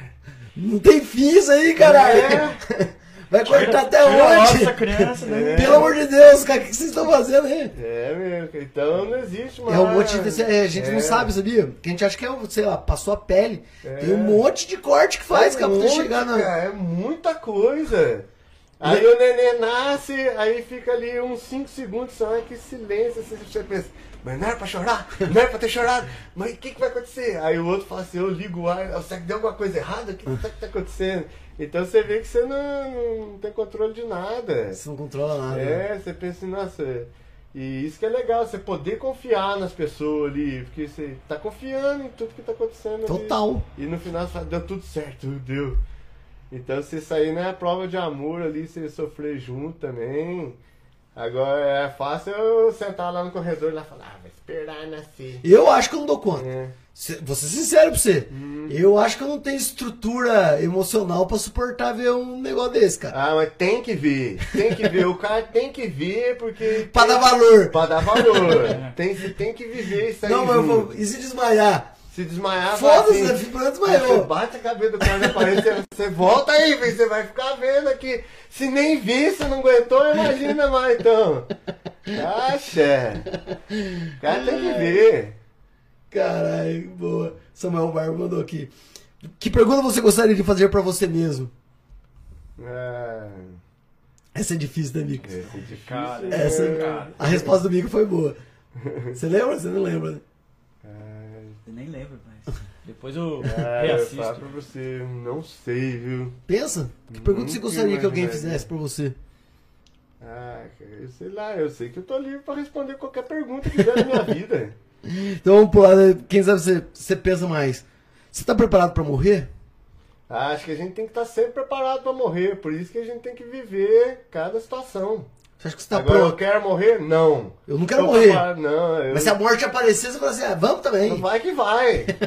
Porque eu tenho a sensação que eu vou ter a missão cumprida. Pode... Hoje você já tem essa É, sensação. não, eu tenho a sensação, igual eu falei, tudo que você tem que viver, você vai e vive pronto. Não tem que essa, ah, vamos esperar daqui duas horas eu vou fazer isso, a semana que vem eu vou lá, ah, no ano que vem, não, faz- não eu quero fazer isso, vamos fazer. E pronto. Então você já fez tudo. Já faz o que tem que ser feito. É, não pode passar vontade, não. Eu, tudo que eu tive que passar raiva, eu já passei. Ah, eu tenho que resolver um negócio com o cara, eu vou lá e já resolvo e Eu pronto. sou assim também. Entendeu? Já resolve logo uma ah, vez. não, já eu tenho que chorar, ah, não. Vai, vai, chora então, pronto. É isso aí. Entendeu? Chora um dia. Eu É. falo isso pra todo mundo. Chora um dia. Tranca no quarto lá, É. chora já o, Igual, ah, velório teve do um carneiro. problema, ah, eu fiquei triste, aí você acorda outro dia. Ô, você tá triste? Ele fala, não, eu já fiquei triste ontem, hoje é, já é trabalhar. É isso aí, boa. Hoje a gente trabalhar, vou trabalhar. É, É, isso aí, vamos tocar a vida. Essa pergunta você já respondeu, Claudio, mas eu vou perguntar de novo. Por que você é feliz? Ah, cara, eu sou feliz porque eu tenho saúde, cara. Pessoa que tem saúde já tem toda a felicidade do mundo. Pessoa que tem a saúde e batalha e tem uma família, não tem por que não ser feliz, cara.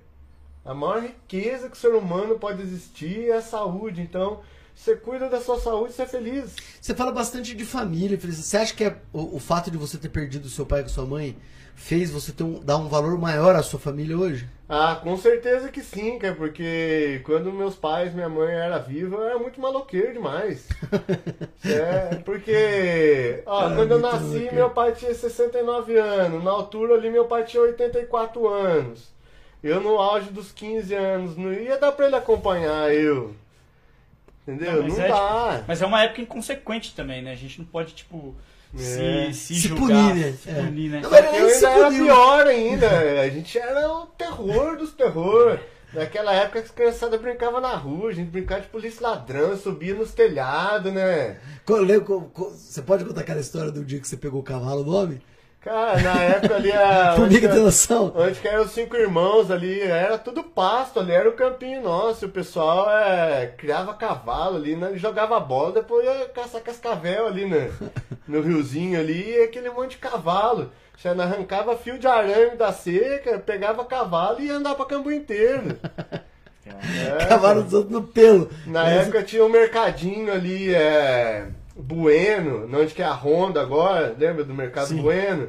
E ele atravessava a rua inteira. É. E lá atrás, lá onde que era o espetinho do Divino, lá que é a ruazinha, que era a academia nossa, em frente ali, tinha uma área ali. E o pessoal vinha da roça e fazer compra no mercado e deixava os cavalos amarrados ali. Essa história aí. E a gente já saía ali da escola, tal, molecada.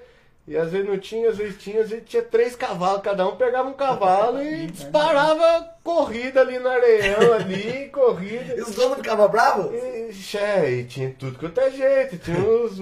Os que achavam da hora, é, divertido. os- os caras, ah, essa criança, mas todo mundo ficava bravo, muito bravo. Daí ficava assim, ah, molecada, filha da puta, meu cavalo, aí, Xe, nós já pulava, tinha um buraco assim, só nós pulava assim, e os caras ficavam xingando do outro lado. Não tinha o que fazer, né? É, era uma geração muito divertida demais. Eu lembro, era o seu Pernambuco, né? É, eu, Pernambuco, meu irmão, o Renan também, do Talibã. Só gente boa. Só turminha gente é, O boa. Manuel Flávio lá também, do Mercadinho. isso é- indica um livro.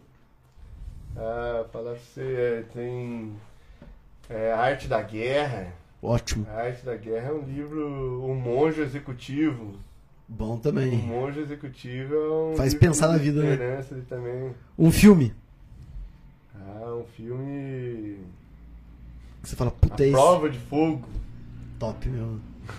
Que é do casamento lá? É, Puta filmaço, já assistiu? Casamento. Cara, esse é pra quem tem. tem... Pra todo homem casado tinha que assistir esse filme. é porque no final da- das coisas, meu... Todo homem casado, fica aí, ó, é. quem tá aí. Todo mundo que é homem e for casado, assiste Prova de Fogo. Mulher também. Mulher É. também. A mulher Não também. do bombeiro, não. É, do esse bombeiro. Que o pai dele passa um exercício pra ele fazer lá de, de, de amor. Mostra que na verdade amor é a constância, né? Amor não é um sentimento, o amor é o dia a dia, cara. É. Eu falo isso pra todo mundo, o amor é pequenos atos que mostra amor, na minha, na minha concepção. É quando a mulher vai lá e, e manda você tirar a roupa. Tira essa roupa que tá feia. Pronto, cara, isso é um ato de amor, cara. Já, já, já tá. Já tá feito. Filmaço. Boa. Uma série. Ah, uma série. Ah, que eu sou muito da época dos anime ali, né? Cavaleiro do Zodíaco, cara. Você indica Cavaleiro do Zodíaco? Cara, o Cavaleiro Por do que o. Cavaleiro do Zodíaco? Ô, ali tem um ensinamento de verdade, de vida, de amizade, de parceria, de luta, de batalha, entendeu? Superação, né? Superação, Sempre dá pra achar uma é. forma de superar. Vou dar um jeito, entendeu? Então Da hora, Cavaleiro com do- você mesmo. Vou colocar uma aqui que eu podia ter colocado pro Miga, eu não sei. Um jogo de videogame. Ah, é Street é. Fighter, que é Street Fighter foi...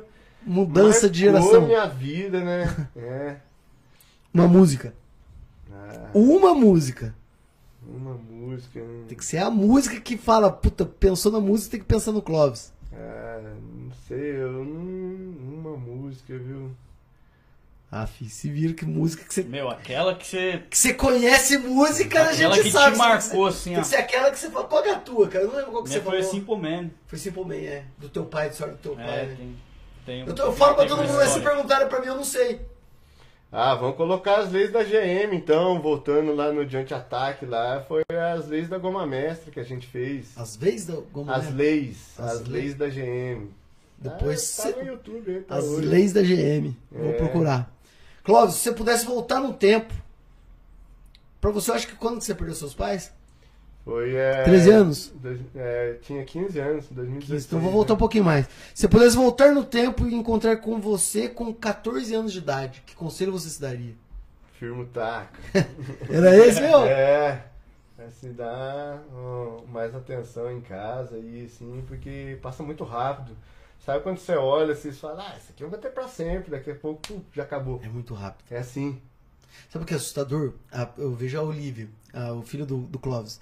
Sempre que ela subia ali no meu escritório, na casa dela, ela entrava lá pra dar tchau.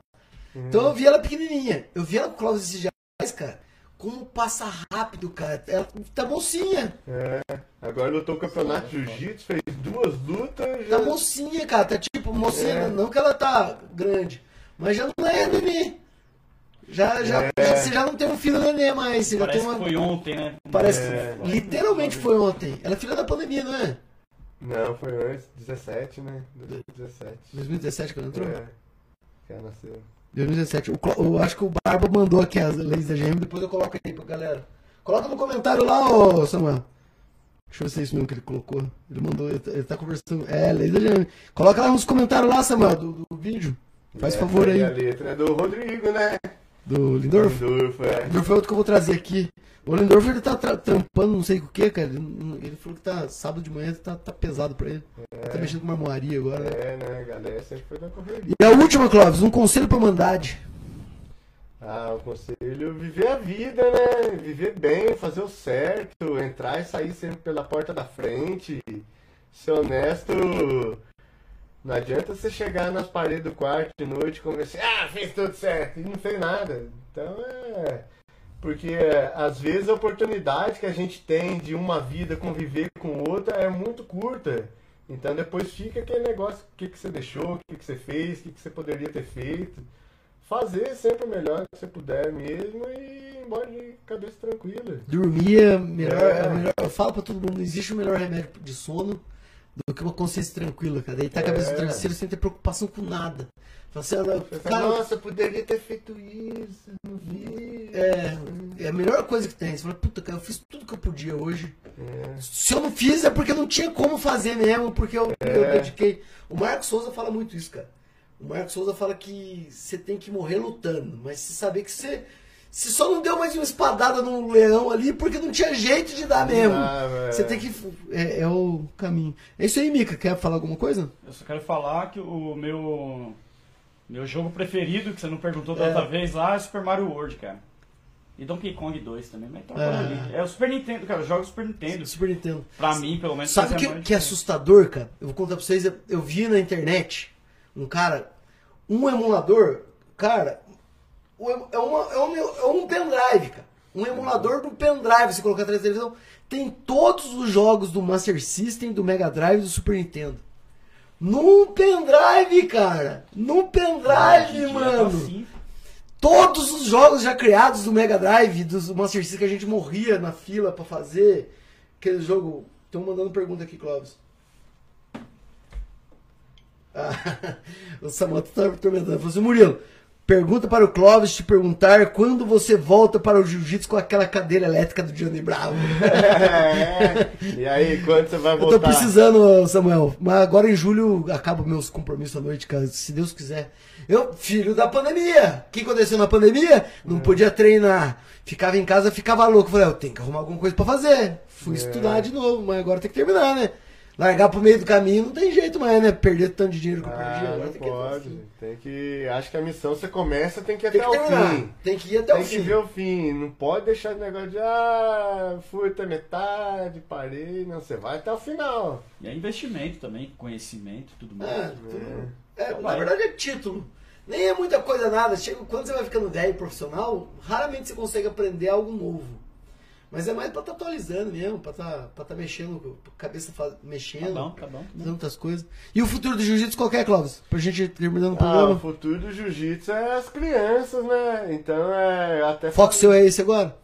Eu falei que a- na reunião dos professores até rolou um assunto lá, "Ô, vamos ficar dentro da arena pra poder estar torcendo pro, pros alunos, pra gente poder dar dica. Eu falei, não, cara, isso aí eu acredito que não, porque.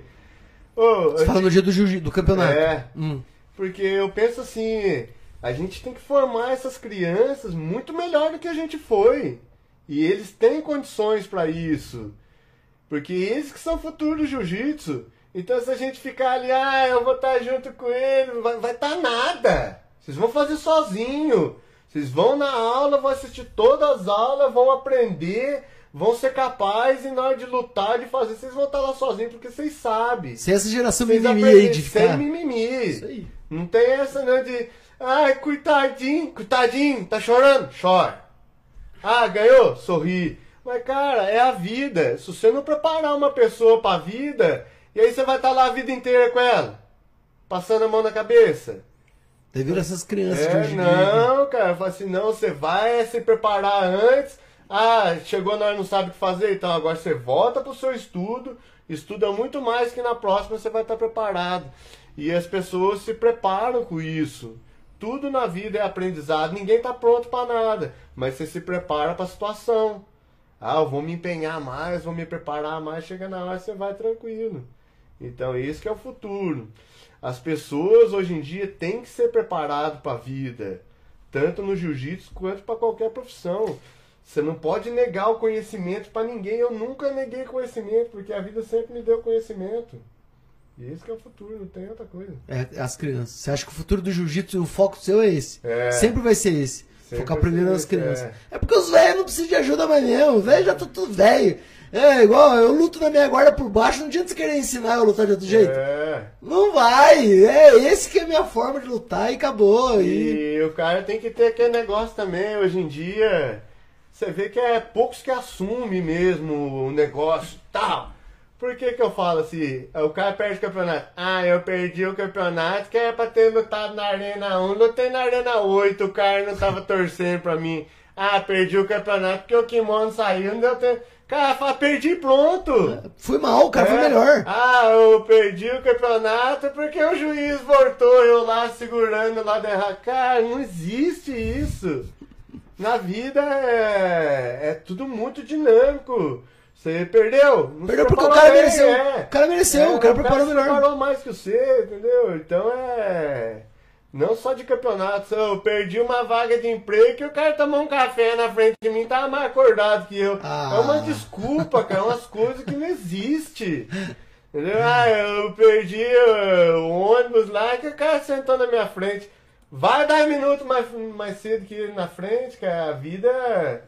Você tem que estar ali e Sempre- vivendo a Tem uma, situação. tem uma coisa que você, o Clóvis falou também uma vez que eu gostei, cara. Que não sei quem reclamou de campeonato, o Clóvis falou assim: cara, você vai na casa dos caras, lutar com o árbitro dos caras, contra o filho dos caras e quer ganhar por ponto. É. Não, aí você vai perder mesmo, mano. perder, você vai é. perder. Vai e finaliza o cara que não tem jeito. Desmaia É. o cara lá. O cara fala, não, não, não bateu não, então desmaia, já desmaia. Desmaia o cara pra não ter. pra não ter conversa. Par de choro. Já É. faz o que tem que se fazer e acabou. É isso aí. Ô, da hora, cara. Muito bom o programa de hoje. Galera, se tiver perguntas pra fazer aí, tamo. tamo. Chegando ao fim, quer falar mais alguma coisa, Clóvis? Ah, só agradecer aí, ver que esse trabalho tá crescendo muito, da gente poder trazer essa informação pro pessoal. E que hoje o jiu-jitsu é filho teu, né? Jiu-jitsu e cambuí é filho do Clóvis. Pode todo mundo falar o que for. Passou um monte de gente que às vezes, né? Tem gente que fala, ah, mas você. Quanto tempo que você faz jiu-jitsu? Cara, mas eu não fiquei. O Clóvis ficou. Hoje o jiu-jitsu em cambuí é filho. Você falou jiu-jitsu e é de cambuí? Tem dedo do Clóvis. Não tem jeito. de Ah, nem que foi um empurrãozinho meu ali. Nem que seja um tem, empurrãozinho. é. Passou por ali, né? Fala. Passou por É. ali. Todo mundo colheu do mesmo fruto. Uhum. Não tem jeito. Clóvis, eu vou dar pro, pro, pro Mick. Lembra que minha mãe fala? Tenta falar igual minha mãe, vai. O quê? Ah, tá, que você é bom de prosa, cara. Você é bom de Você prosa. vai ganhar esse presente. Uhul! Isso aí. Eu conquistei. Abre a caneca. Ah. É obrigatório postar na rede social o presente de quando vem. Relaxa, Uma é, fotinha é, lá. Faz com satisfação. Vou deixar o Mica também. Vamos lá. E ah, essa parte eu já não sei. Eu só vou entregar e também. ah, Eu conquistei. Isso, Aí, ó, depois posta lá. troféu. Isso aí, ó, Serra Verde, aqui de Cambuí, lá do Ah, seu portal. senhora. Obrigado, Serra Verde. É uma empresa familiar. Tudo que eles produzem é orgânico, produzido lá, cara. É, eles fazem o doce, eles fazem a, a- o caldo da açúcar, com a garapa que- da, da cana de açúcar. É do que meu eu não eles comi nenhum, produzem. cara. Tá lá até hoje? Essa minha Não, filha meu- adora meu essa sobrinho, bananinha Olha lá. Eu deixei. Se Eu, tiver, que eu não sei se tem mais aqui. hein? eu deixei Tá moscando em cima do sofá lá quando eu fui ver. Ô, cadê as Ah, bananinhas? essa daqui é pra minha É. filha, essa aqui é pra minha esposa. A caneca tem que postar, hein? A Ah, caneca mas tem que pode. postar depois, hein? Ela adora essa E é isso aí, pessoal. Hoje não tem música em homenagem, porque Dona Márcia não tá aqui. Dona Márcia saiu vazado. Na verdade, Dona Márcia foi passear, ela tava precisando passear. Parabéns, Dona Márcia. Esteja aí em conservatória, só curtindo músicas o dia inteiro. Obrigado, Mica, mais uma vez. Valeu, Quer eu falar que alguma agradeço coisa? aí. Não só Fala do teu agradecer. programa lá, mano. É, meme, sigam aí, ó, Cidadão Podcast, toda terça ao vivo às 19 horas. E tamo junto. Quem seguir lá, se inscreve no canal, que a gente sempre Não era fala, né? quarta, mano. Não, é toda terça. Quarta-feira foi só o primeiro, né, que eu postei. Ah, então não tô ficando loucão. E agora, toda terça ao vivo, Legal, terça, que horas? 19 horas. Terça, 19 horas. Cláudio, vamos começar a pensar em fazer um canal de YouTube lá pra academia lá. Custa nada, mano. Custa nada botar os vídeos rodando em tempo real. A galera quiser assistir como é que é um treino de jiu-jitsu, deixa lá. Vamos pensar nessa ideia. Acabei de ter essa luz. Acabei de ter e quem sabe começa a ter visualização, começa a monetizar, dá uma graninha mais pra academia, pô. É verdade.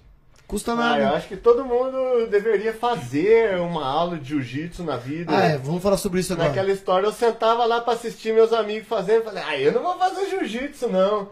Aí você faz uma semana de aula, cara, você vê que é totalmente diferente. Essa agarração, né? Todo mundo Eu fala sou É. isso. cara que eu nunca, na verdade, eu Todo mundo fala da agarração. vontade de fazer, tipo, luta, independente Pô, de jiu-jitsu. Tá convidado, falei, Cláudio. É, eu tá falo que na convidado. academia você não vai pra assistir. Você fala assim, hoje eu vou pra fazer. Tem que Aí fazer. depois eu tiro a minha opinião. Porque você vai pra assistir. Ah, mas será que aquele de baixo não tá sofrendo? Será que não é difícil? Você tá fazendo, você tá divertindo, você tá sentindo É muito bem, bom, cara. É É muito, muito bom, bom. demais. Uma das coisas que dia- Deus me deu na minha vida. Um dia não, vai, vamos falar do, que, de como é que tá sendo os horários da academia lá agora lá? Ah, eu tô. A gente tem treino de manhã, de tarde e de noite. De manhã, 8 horas. Todo dia, de segunda a sexta. dia, é. Vai. À tarde tem também duas horas da tarde, segunda, quarta e sexta, e à noite eu que puxo os treinos à noite. Segunda e quarta são duas horas de treino, das sete e meia às nove e meia. Ou até o tempo, o corpo aguentar. É, e terça e quinta é um treino mais iniciante, que é das sete às oito, é uma hora de treino. É um treino família que pode treinar o pai e o filho junto, aí o filho treina de um lado com as crianças, o pai treina do outro lado. Então, Então, é, é segunda, quarta e De manhã é todo dia? de manhã de segunda a quinta, segunda, terça, quarta e quinta. Sexta-feira não tem. Sexta não. Certo. À tarde, Segunda, quarta e sexta, duas horas da tarde. que é um treino mais pra galera que, que trabalha à noite É, e tal, né? aham. E de noite, E de noite é segunda. Segunda, segunda, terça, quarta- quarta, quinta e sexta. É, não, sexta, Só sexta é treino livre. Sexta, sexta É Só fight. rola, só sexta fight. O sexta fight é a criação nossa aí, que tem é, Deve 15 ter uns- anos de idade. Por aí. Entendeu? Então esse nome aí a gente colocou lá. Não, sexta-feira só vai na academia quem quiser lutar. O cara se aquece e luta. Então. Não é dia de aprender, né? É. E sábado e domingo não tá tendo mais. E sábado é o treino é, aberto. O pessoal vai às 7 horas da manhã, abre lá e treina. À tarde tá tendo o treino das meninas, minha esposa tá puxando duas horas da tarde. A Bárbara é o quê? vai- Já é marrom já? Ela é azul. Pô, Bárbara, vai ter que ser eu de novo, cara. A Bárbara não queria pegar a faixa. Eu falei, não, não, o Cláudio vai dar, o Cláudio vai dar, não, um cacete, eu vou dar, vou lá, vou chegar lá, vou dar faixa. Ela não pode brigar Cláudio, né? Chega lá na graduação surpresa. É. Ah, Porque o Clóvis, ela olha com aquela mulher, né? Olha pro marido É. assim, não, não vou pegar, não. Quero ver o que você vai fazer comigo, Barba. Quero chegar da faixa pra você. Quero ver qual que vai ser. a- É. Comigo não vai ter conversa. Vai amarrar a faixa assim aí. Pronto. Fica, fica a dica aí. O dia que eu for, se estiver no treino, Barba, tem coisa no meio aí. O Clóvis vai só mandar mensagem secreta pra É. mim. Fica esperto. É isso aí, galera. Então, obrigado a todos pela presença, obrigado pela paciência, obrigado nosso. pa- Nossa, não falei dos patrocinadores, minha mãe vai matar, cara. Nosso Café Itaim, do Zé Lauro, salve Zé Lauro, o cara que tá sempre abraçando. Sempre ajudou a cidade. sempre ajudou. Nunca negou pra ninguém. Top, se precisar lá, o, o supermercado Cinco Irmãos. Serra Verde, Logoteria, Bruno Assistente Virtual, Infocam Informática Cambuí, Marco Aurélio de Souza Advogados e doutora Sibeli Lessa Braga. Por livre imposição. Até a próxima, pessoal. Estamos aí essa semana.